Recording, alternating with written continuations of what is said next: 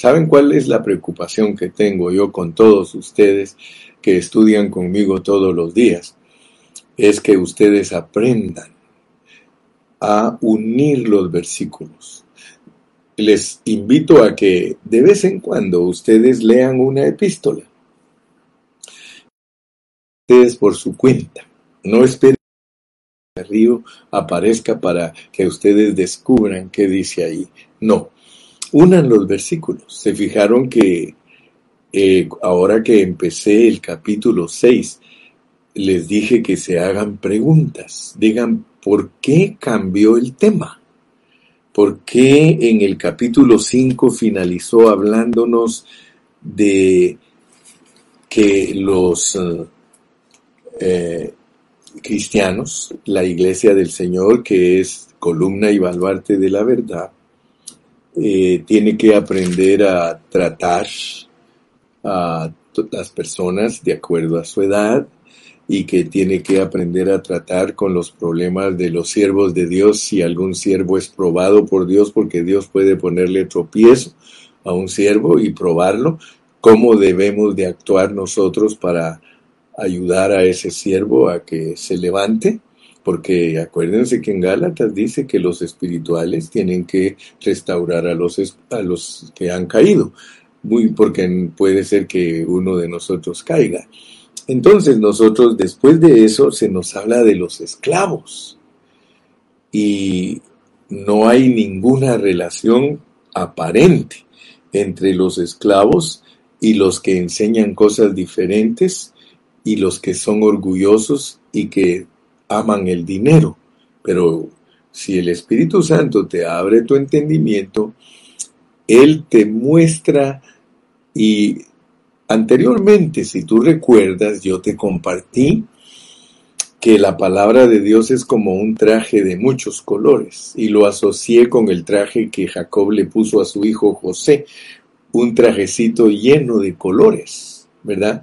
Entonces tú tienes que aprender a distinguir cuando de un color se cambia a otro, porque es el mismo traje. El mismo trajecito estaba lleno de colores.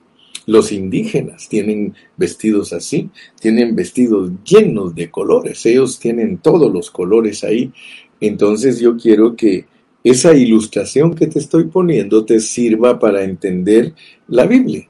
O sea que la Biblia está escrita de todos colores. Haz caso y cuenta cuando abres la Biblia que miras un montón de colores, no solo los siete colores primarios, porque los siete colores primarios combinados dan muchos colores, así que Dios tiene una variedad de pensamiento expresado en su palabra y tú tienes que saber eso.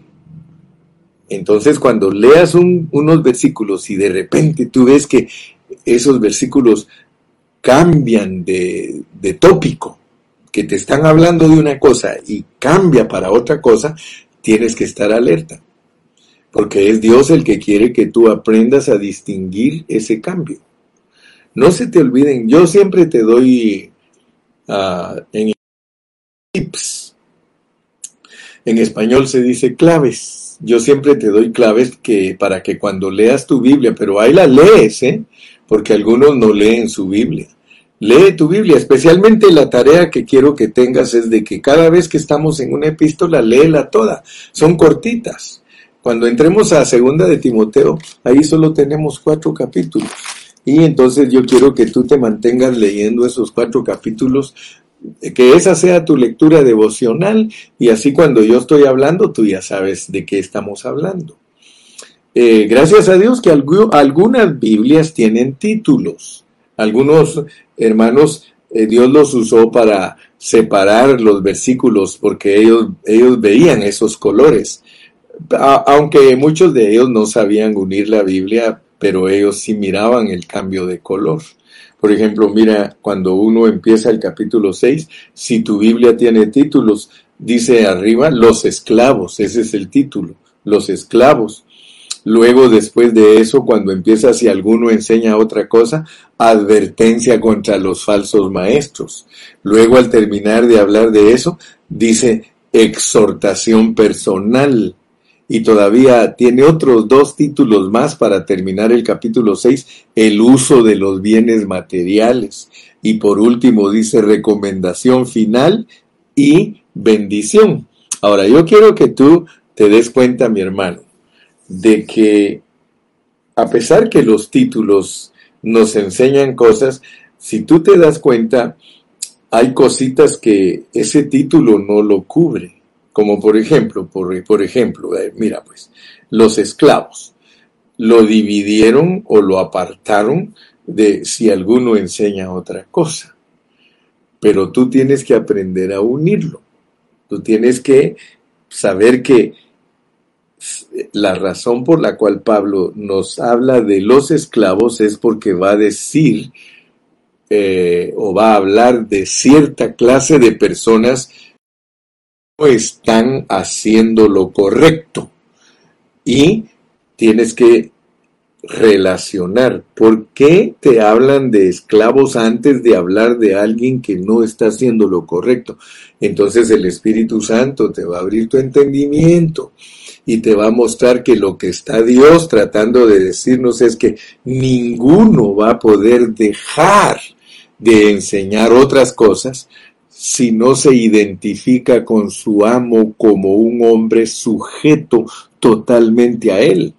Y el contexto te dice que es cierto lo que el hermano Carrillo te está diciendo, porque mira, si alguno enseña otra cosa y no se conforma a las sanas palabras de nuestro Señor Jesucristo, y a la doctrina que es conforme a la piedad, o sea, ahí te dice, si alguno enseña otra cosa, no es esclavo que ama a su amo.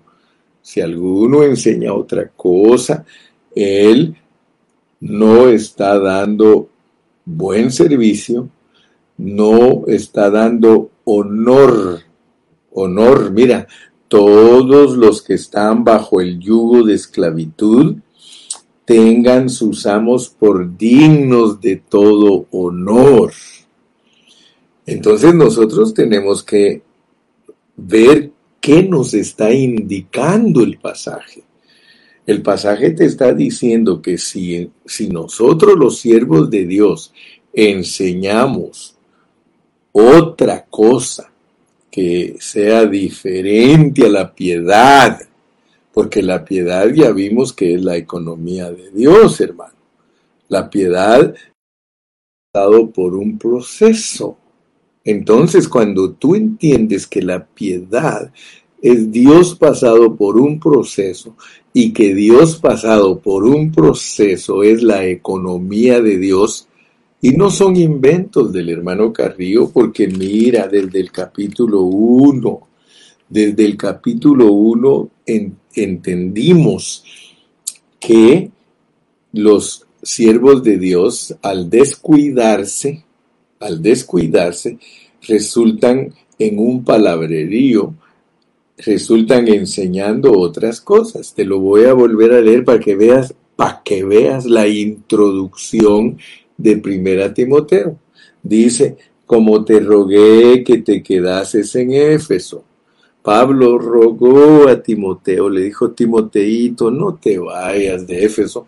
Yo leí eh, una historia paralela a los escritos de Pablo de Timoteo.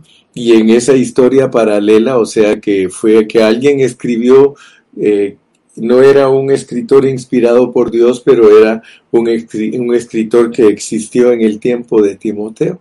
Y él escribió y dijo que Timoteo ya no quería estar en Éfeso.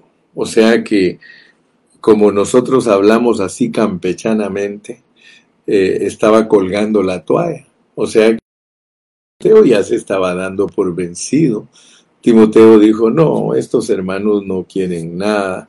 Estos hermanos están en esta situación en la que se les infiltraron las enseñanzas de los ángeles caídos y las doctrinas de demonios, los están invadiendo al grado que cada quien predica lo que le viene a la gana o le da gana.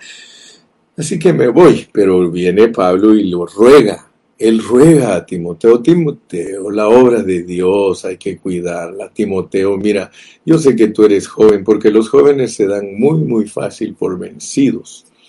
Uno ya más grande tiene un poquito más de paciencia y no se da tan fácilmente por vencido. Yo no me doy eh, por vencido muy fácilmente. A veces me toca tratar con hermanitos que yo tengo que probarlos. Y tú tienes que aprender eso. Tú tienes que, cuando tú aprendes, entonces tú puedes probar a los hermanos. Yo he probado a los hermanos. Muchos se han dado cuenta, yo los he corrido, sí, para ver qué hacen. A otros les he dicho, escoge tú. Si tú te vas a la derecha, yo me voy a la izquierda. Si yo me voy a la derecha, tú a la izquierda, etc. Entonces, ¿qué ha sucedido? Muchos se han ido. Pero hay otros que han pasado el examen cuando Dios, cuando Dios me usa para probarlos. Dice, hermano Carrillo, ¿cómo me voy a ir? Si no tengo a dónde ir, hermano. Mira, hay un hermano lindo que yo lo quiero mucho. Él sabe de que de él estoy hablando. Cuando yo le dije, te me vas, te me vas porque tienes 10 años de estar conmigo y no has aprendido a tratar a tu esposa y no puede ser que todo el mensaje no te está aprovechando. Fíjate, porque yo tengo hermanos que tienen muchos años de estar conmigo que en nada les ha aprovechado el trabajo. Yo hasta he sentido que he trabajado en vano con ellos. De veras. Y los he corrido. Pero hay uno de ellos que una vez me dijo, no me pidas que te deje porque no te dejaré. Tu pueblo será mi pueblo y tu Dios será mi Dios. Y pastor me dijo, si usted me echa por esa, esa puerta, yo me meto por la ventana. Y no me voy a ir, pastor, porque yo quiero ser vencedor. Yo quiero cambiar de vida. Yo, métete, pues, le dije, métete. Hermano, cuando a uno le hacen la prueba, uno tiene que saber cómo responder. De otra manera, uno sale perdiendo. Uno sale perdiendo. Mire, Lot salió perdiendo debido a que no pudo pasar el examen de que su tío le dijo que se fuera. Abraham le dijo, vete, vete, si te vas a la derecha me voy a la izquierda y si me voy a la izquierda tú te vas a la derecha, pero vete. Y él dijo, ok. Y ni siquiera tuvo consideración del viejito, porque el viejito ya estaba grande. Y lo que hizo Lot fue que tomó el valle. El valle era para el viejito porque él tenía que tener cierta clase de consideración para él, porque eh, lo dejó que tomara las montañas. Imagínate, hermano. Hay hermanos que ni siquiera consideración tienen para sus, maestros, sus mentores, sus papás espirituales, hermano. Y eso, ahí es donde Dios te prueba. Entonces, yo estoy seguro que Dios estaba probando a Timoteo. Le dijo, como te rogué que te quedases en Éfeso. Cuando yo me fui a Macedonia, perdón, para que mandases a algunos que no enseñen diferente doctrina. Mira la, la, comisión que yo quiero darte, Timoteo, el propósito de esta carta que te estoy escribiendo. Yo sé que es una carta que tiene seis capítulos. En el tiempo que la escribió Pablo no tenía capítulos, era un pergamino corrido. Y tenía, fíjate que como un pergamino corrido es más difícil entender la palabra. Si yo te doy a ti un traje de un solo color, pues un solo color. y así se la entregaron a Pablo, pero el Espíritu Santo le dice, escucha bien, si de verdad quieres captar la realidad de este traje, tienes que verle los colores que tiene, porque esa es la, la victoria para nosotros, ver los colores en los escritos y que se te quede grabado, esa es una expresión que Dios me dio a mí por su espíritu, de que la Biblia es un traje de colores en, los, en el cual nosotros debemos de saber diferenciar los colores. ¿Ok? Le dijo, como te rogué que te quedases en Éfeso cuando fui a Macedonia para que mandases a algunos que no enseñen diferente doctrina. Miren cómo empieza 1 Timoteo. Este es el capítulo 1. Yo les he enseñado a todos ustedes que el capítulo 1 es el bosquejo para desarrollar todo en detalle. Todo el capítulo 1 está desarrollado en detalle en los siguientes cinco capítulos. Y hoy estamos allá en el capítulo 6, pero para que tú entiendas el capítulo 6, yo tengo que traerte hasta el principio. ¿Qué era lo que Pablo quería que enseñaran entonces? Si ellos estaban enseñando diferente, él les dijo, mira, no presten atención a fábulas y genealogías interminables que acarrean disputas más bien que la economía de Dios que es por fe. O sea que Pablo quería que todos los hermanos de Éfeso entendieran la palabra y que supieran que la economía de Dios es por fe. Escúchame bien, por favor, porque a pesar que ya prediqué de eso, tú te vas a dar cuenta que Dios nos vuelve, nos vuelve a hablar en el mismo pasaje y nos va ensanchando, nos va agregando cosas que nosotros debemos saber. Entonces le dice que lo que se debe de enseñar para no enseñar cosas distintas es la economía de Dios, que es por fe, que es por fe. La economía de Dios se enseña por medio de la fe. Si yo les enseño a los hermanos a usar su fe, a ejercitar su fe, entonces ellos van a poder practicar la economía de Dios. Y por eso les dice que el no guardarse en la economía de Dios, que es por fe, los va a llevar a ser los que hablan muchas palabrerías, pero que ni siquiera saben lo que están diciendo. Fíjate pues, yo lo he tomado como un castigo soberano, porque cuando yo estudio Babilonia en Génesis, yo encuentro que Dios confundió a los que estaban buscándose un nombre.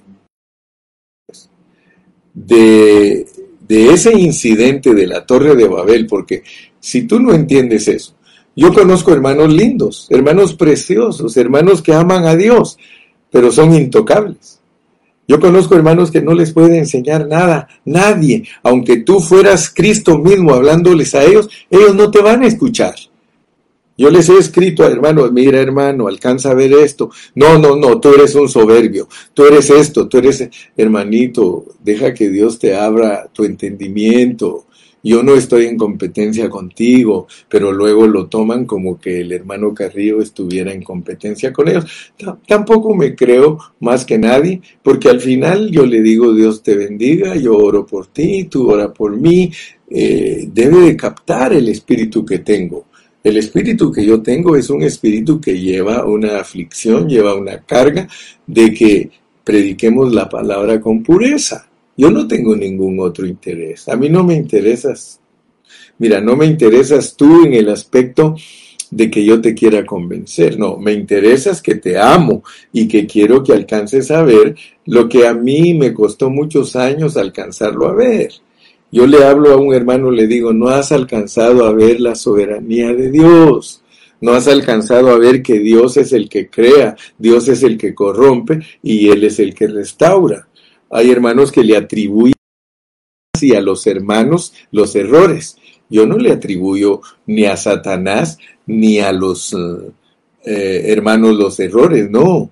Cuando Dios cuando tú lees con claridad la Biblia, Él te dice, yo Jehová creo las tinieblas, yo creo la luz, si yo quiero hago caer a alguien, si no quiero no lo hago caer, yo pongo reyes, yo quito reyes, yo levantaré al anticristo, las iglesias van a ser de esta y esta manera, yo las inicio eh, puras, las corrompo y luego las restauro. ¿Por qué? Si no iniciara yo algo puro y lo corrompo, ¿cómo lo voy a levantar? ¿Cómo voy a, obtener de ustedes vencedores si no soy yo el que produzco todo? Yo produzco la enfermedad, pero yo produzco la medicina. Y en esa área muchos no conocen a Dios. Muchos están tristes porque va a aparecer el anticristo. Yo no estoy triste porque va a aparecer el anticristo, ni estoy miedoso porque va a aparecer el anticristo, si lo que dice la Biblia es que Él tiene que matarnos a nosotros. Está escrito, dice que nos va a matar. Bueno, ¿Cómo nos va a matar? Los que no sean vencedores y no dejen que Cristo se forme en ellos antes que venga la persecución. Dios, Dios, Dios va a, a poner al anticristo a matar a todos los cristianos que se queden en la gran tribulación. ¿Por qué? ¿Por qué? Porque no quisieron en tiempo aceptable te he llamado y muchos les va a pasar. Por eso quisiera que Dios les abriera los ojos para que entendieran su soberanía. Nosotros no tenemos pleito ni contra los católicos, ni contra los testigos de Jehová, ni con eso no es pelear por, pelear la buena batalla por la fe, es otra cosa. Y hoy te lo voy a hablar porque aquí está en este mensaje. lo que es pelear la buena batalla de la fe. Vamos a entender eso, porque muchos no han entendido que nuestra lucha no es contra carne ni sangre, sino contra potestades, contra los ángeles caídos, contra los demonios, contra Satanás. Por eso somos el guerrero espiritual. Pero yo no me voy a poner a pelear porque un católico cree de esa manera, al contrario, yo le voy a enseñar la verdad. Y si Dios quiere sacarlo de eso, Dios lo va a sacar. Un testigo de Jehová, tú le vas a compartir la palabra del Señor en la pureza como está en la Biblia. Si él no la capta es porque Dios todavía no ha tenido misericordia de él y no lo va a sacar de ahí porque él tiene endurecido su corazón. Pero la soberanía de Dios está sobre todo, mi hermano.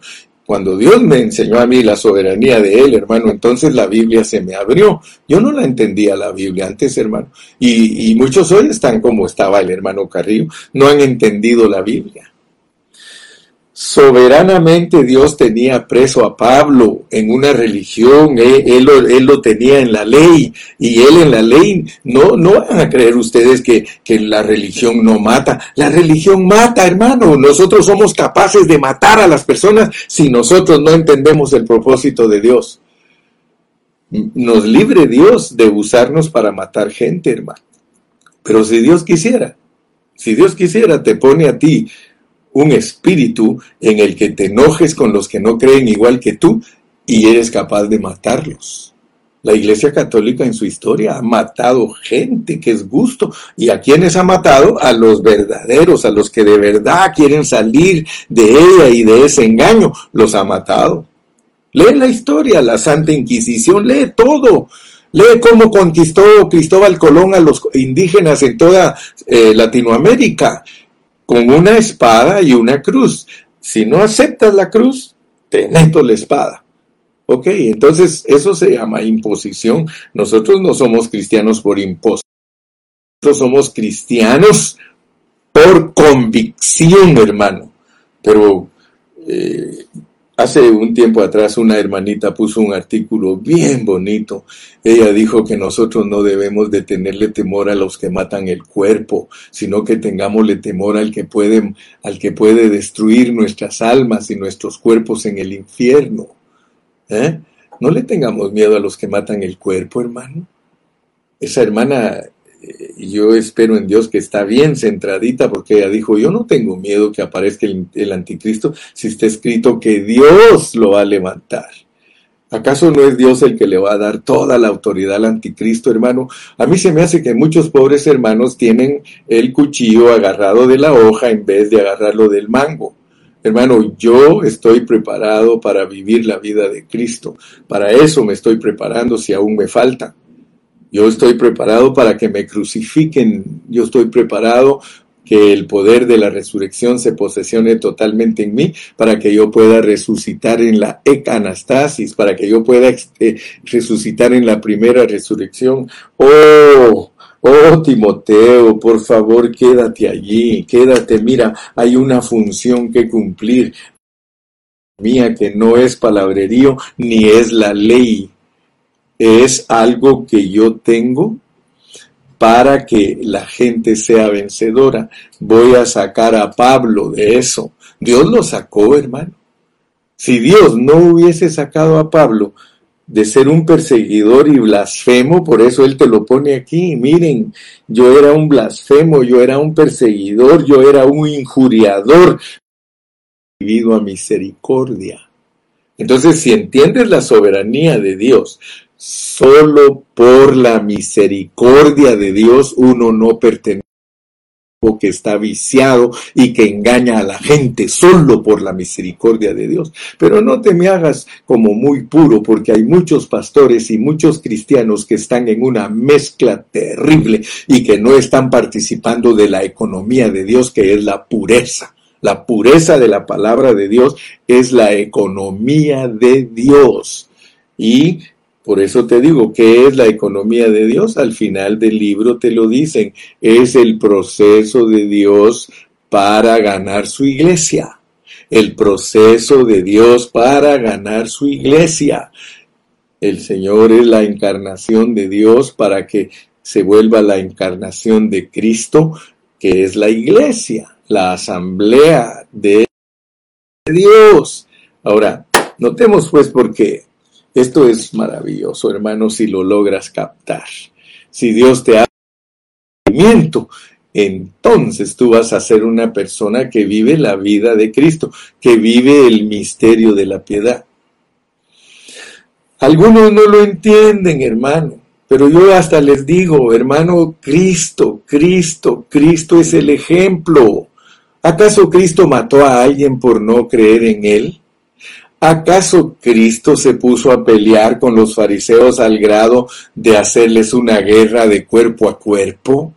¿Acaso Cristo, hermano, trató de convencer a los políticos? ¿Acaso Cristo trató de... Es más, mira, nunca le... Nunca corrió a Judas, hermano. Entonces, por favor, entiende lo que es ser, lo que dice aquí, porque esto es lo que me toca predicar hoy y creo que hasta mañana lo voy a tocar. Mas tú, oh hombre de Dios, mas tú, oh hombre de Dios, huye de estas cosas. Mas tú, fíjate que hoy en la mañana, hoy en la mañana, hermano, yo estaba orando y le digo, Señor, qué bonitas expresiones usamos los mexicanos. Fíjate que los mexicanos usan muchas palabras que están en la Biblia y ellos tal vez ni siquiera lo saben, pero hay una expresión que me gusta que usan los mexicanos y dice, más te vale más te vale. Y aquí está esa palabra, más tú. Tú, o como más te vale, oh hombre de Dios. Porque a algunos no les vale, hermano. Muchos cuando no quieren hacer las cosas dicen, a mí me vale. Sí, yo me recuerdo que una hermanita una vez enojada dijo, me vale, me vale, me vale. Como quien dice, a mí no me interesa. Oh, gloria a Jesús. Dice mi hermanita Nora que se ha vuelto una hermanita linda y colaboradora de nuestro hablar. Sí, yo creo que debemos siempre aceptar su soberanía, porque aceptamos y no cuestionamos a Dios. Así estaremos aprobados por Dios. A veces Dios en su soberanía le da permiso a Satanás que toque la vida del ser humano, como pasó con Job y también con Pedro. Aleluya. Mire, qué lindo comentario. Dice, cuando el diablo pidió permiso para zarandearlo y Jesús solo rogó para que no mengue la fe de Pedro. Sí, hermano. Pero te das cuenta pues que al, al reconocer la soberanía de Dios, es Dios el que hace todo. Si Él quiere, te mueres hoy en la noche. Pero si Él no quiere, no te mueres, mi hermano. Yo molesto a algunos hermanitos porque les digo, mala hierba nunca muere. Aleluya. Hermanitos, qué lindo está esto. Esto está lindo. Mire, Y si tú logras entender, hermano, mira pues, porque si, si tú logras entender lo que yo estoy hablando, Dios te va a abrir la Biblia. Te aseguro, te aseguro que te la va a abrir. Mira, no tengas miedo de decir que Dios es el que hace todo, porque ahí está en la Biblia. No tengas miedo de decir que Dios crió, Él corrompe y Él restaura. Si no corrompiera a Dios, Él no tiene manera de poder expresar su amor, no tiene manera de expresar su misericordia. Pero Él dice, yo creo a Adán y de una vez tengo un programa donde el diablo lo va a hacer caer. Eso se llama corromperlo. Y por eso en los primeros 11 capítulos de Génesis nosotros tenemos registrada la creación del hombre y de la mujer y su corrupción total, la cual finaliza en la torre de Babel, las naciones. Imagínate pues, imagínate. Si sabes entender y abres tu corazón, Dios te va a abrir tus ojos, hermano y hermana. Las naciones son el producto del pecado del hombre. Si el hombre nunca hubiera pecado, lo cual es una suposición utópica, porque es una suposición que, que jamás pasaría, porque ese no es el plan. Pero suponiendo, solo, solo pensando, como dice, como decía un mi paisano, voy a pensar en voz alta. Si Dios nunca hubiera permitido que el hombre cayera, no hubieran naciones. Solo sería un pueblo grande, un imperio en el mundo entero, un imperio. Por eso es que Satanás siempre quiere poner imperios, porque le quiere copiar a Dios, porque el único imperio que es bueno y es espiritual es el reino de Cristo, el cual Él va a establecer ahora que regrese, se vuelve un imperio porque solo Cristo manda el mundo entero, que es lo correcto, que es el deseo de su corazón, pero las naciones, por eso cuando, cuando yo hablo con ustedes de las naciones, y ustedes me han oído hablar eso, a mí me dicen, hermano Carrillo, ¿y usted de dónde es? Y yo les digo, pues yo nací en Guatemala, pero ya me perdonó Dios ese pecado. O sea que reclamar uno una nacionalidad, hermano, eso es pecado. Escúchalo bien, porque tú no eres un ciudadano de la tierra. Tú eres un ciudadano celestial. Que lo reclamen los que son terrenales, humanos y mundanos. Ellos que reclamen. Es más, a ellos los va a usar Dios para que se hagan guerra entre ellos. Pero tú y yo, hermano, nosotros somos celestiales. Somos celestiales. Si no, no te dijera que en este asunto que estamos predicando nosotros no hay judío ni griego. No hay nacionalidad en este asunto. Así que si tú todavía eres muy patriota, me disculpas, mi hermano, me disculpas, pero no has agarrado la onda. No has entendido lo que es el nuevo hombre. No has entendido que Cristo no es de esta tierra. Él no es de esta tierra, Él vino a vivir aquí a esta tierra, pero Él no vivió una vida terrenal, Él vivió una vida humano divina, humano divina. Lo que eleva nuestra humanidad es la divinidad que Dios ha puesto en nosotros. Claro que somos humanos, claro y verdaderos humanos, y tenemos problemas humanos, y peleamos con la mujer, y peleamos con los hijos, pero eso es lo que Dios quiere que nosotros corrijamos por medio de su vida. Cuando tú vives la vida de Él, tú vives en el cielo, hermano. Tú vives fuera de esta esfera. Yo voy a seguir predicando de esto más tú, más tú, oh hombre, huye de estas cosas. ¿De cuáles cosas tienes que huir?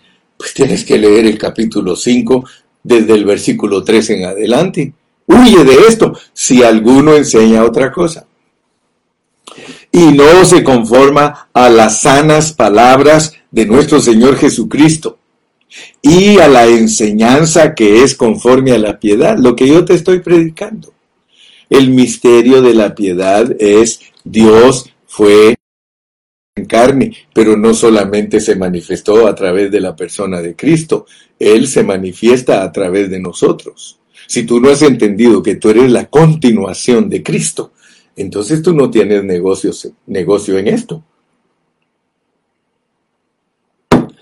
Si tú logras entender, hermano, que indiscutiblemente grande es el misterio de la piedad y que te está incluyendo a ti, porque aquí claramente, mira, el contexto no te deja perderte. Dice, para que si tardo, mira Timoteo, sepas cómo debes conducirte en la casa de Dios, o sea, la familia de Dios. Ahí cuando habla de la casa de Dios, está hablando de oikonomos, oikonomos, la familia de Dios. En inglés, household.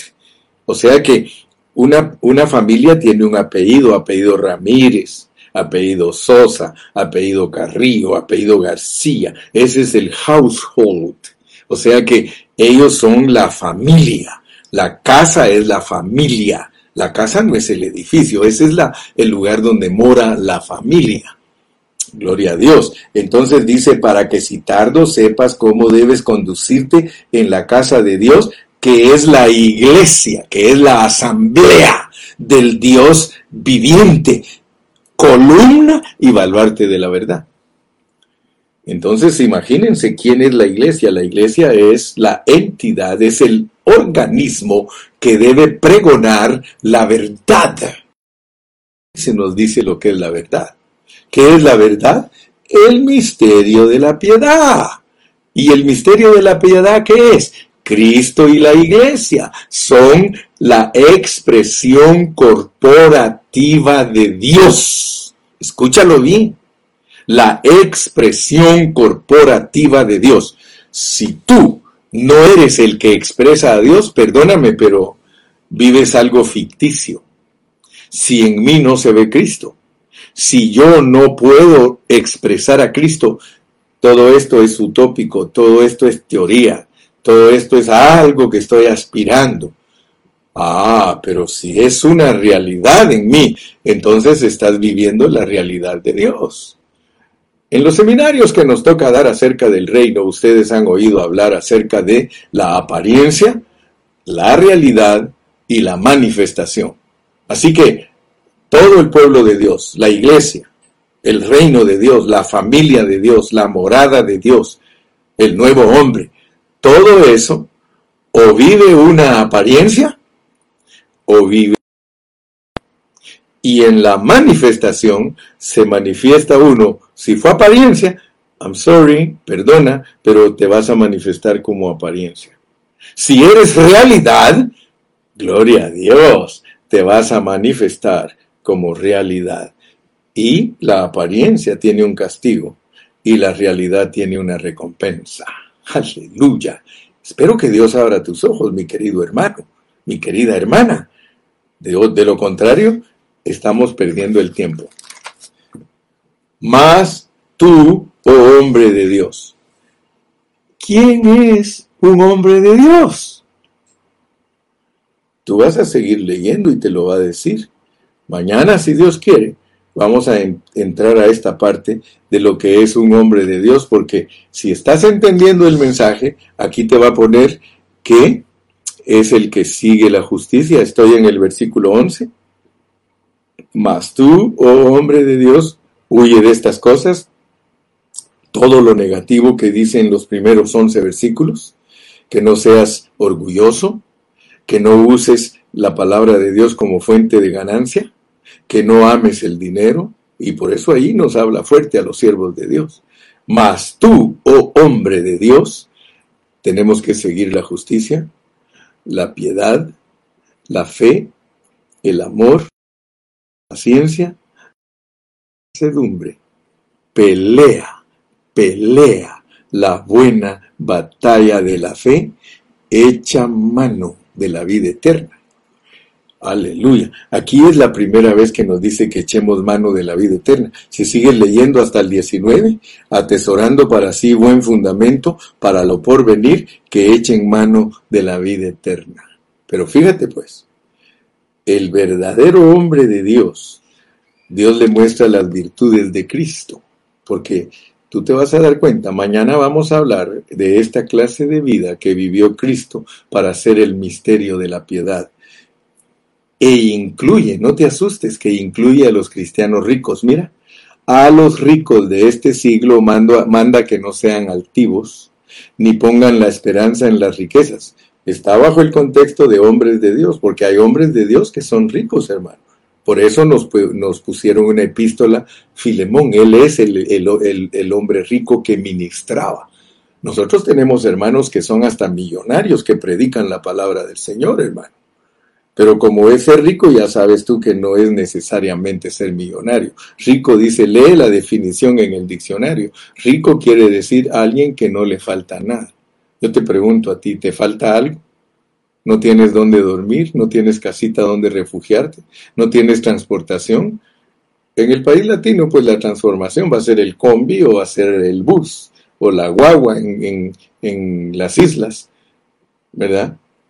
En Centroamérica el ruletero, el tuk-tuk, pero a todos nos da Dios transportación. De hecho, las naciones tienen ese cuidado de que la gente tenga transportación, aunque sea pobre. Entonces, pero uno que es rico, de acuerdo al diccionario, es uno que no le falta nada. Así que si Dios quiere, todavía nos falta seguir considerando, porque vamos a hablar por qué Cristo estuvo frente a Poncio Pilato. Tenemos que ver qué relación tiene el que Jesús haya estado frente a Poncio Pilato. Si aquí está, mira, te lo voy a leer y con eso termino hoy. Dice, te mando, versículo 13, te mando delante de Dios que da vida a todas las cosas y de Jesucristo, que dio testimonio de la buena, de la buena profesión delante de Poncio Pilato. Así que yo espero que en esta mañana tú me hayas concedido el privilegio de ministrar tu espíritu, mostrar que hay hombres de Dios, hay hombres de Dios, y lo que quería entender hoy nada más, de qué tengo que huir como hombre de Dios, ¿de qué tengo que huir? Tengo que huir de buscar eh, mi ganancia, de no ser orgulloso, porque aquí está, eh, el no conformarme a predicar las sanas palabras del Señor y la doctrina de la piedad me va a llevar al orgullo personal y a buscar dinero, a, a, amar el dinero, a amar. Pero gracias a Dios, hermano, que el dinero yo no lo amo. Mira para qué sirve el dinero, versículo 17. A los ricos de este siglo manda que no sean altivos, ni pongan las esperanzas en las riquezas, las cuales son inciertas, sino en el Dios vivo en el Dios vivo que nos da todas las cosas en abundancia para que las disfrutemos. Hermano, cuando alguien me regala a mí, yo lo disfruto. Tú, tú sé igual, trabajas duro, disfrútalo. No tienes por qué estar acumulando riquezas si al final todos nos vamos a ir. Hay hermanos que nunca le dan nada a la iglesia, nunca le dan nada a los pastores y ahí lo están acumulando, hermano, y cuando se mueran, ¿quién, quién se lo va a aprovechar? Quién sabe si sus hijos le salgan torcidos y se van a ir a, a, disipar las penas con ese dinero. Mejor úsalo para la obra, invierte en el reino. A mí me gusta invertir en el reino, hermano, en los pobres. Cuando uno invierte en los pobres, hermano, a Jehová presta el que le da al pobre. Que Dios te bendiga, vamos a orar y, tú despídete con, con, un saludo glorioso. Padre, gracias en esta mañana porque una vez más nos has dado el privilegio de compartir tu palabra. Señor, si algún hermano no entiende todavía este hablar, yo te pido que tú le abras su corazón, su entendimiento, para que él pueda, Señor, discernir lo que está hablando. Señor, gracias porque me das la bendición de poder compartir tu palabra. Yo te agradezco por la vida que me das, por la salud que me estás proveyendo. Y Señor, como dije un día, úsame o moriré. Úsame o moriré. Señor, gracias porque mi decisión es úsame o moriré. ¿Por qué no tú también, mi hermano, le dices, úsame, Señor, o moriré?